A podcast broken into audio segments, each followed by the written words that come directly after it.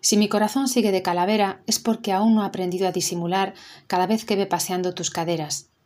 Cantaban lágrimas desordenadas de Melendi, se conocían de mesa a mesa, pero los grupos eran de cuatro y mantenían la distancia. La energía era estupenda, de viernes por la tarde, y con sus mascarillas y limitaciones, la alegría en el bar era realidad y una verdad evidente.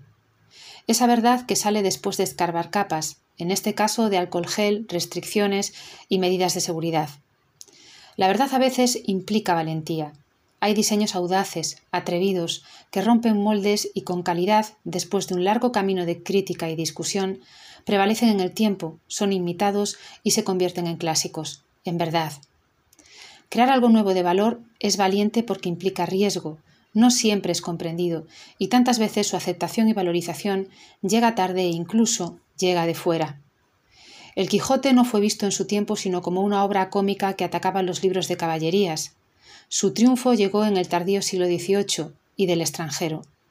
Miguel de Cervantes vivió discriminado y modestamente.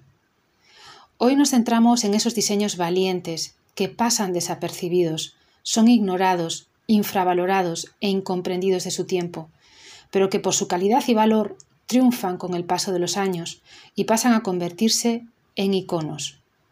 Eva, Ev Lighting System for Indoors designed by Foster and Partners for Lumina Italia.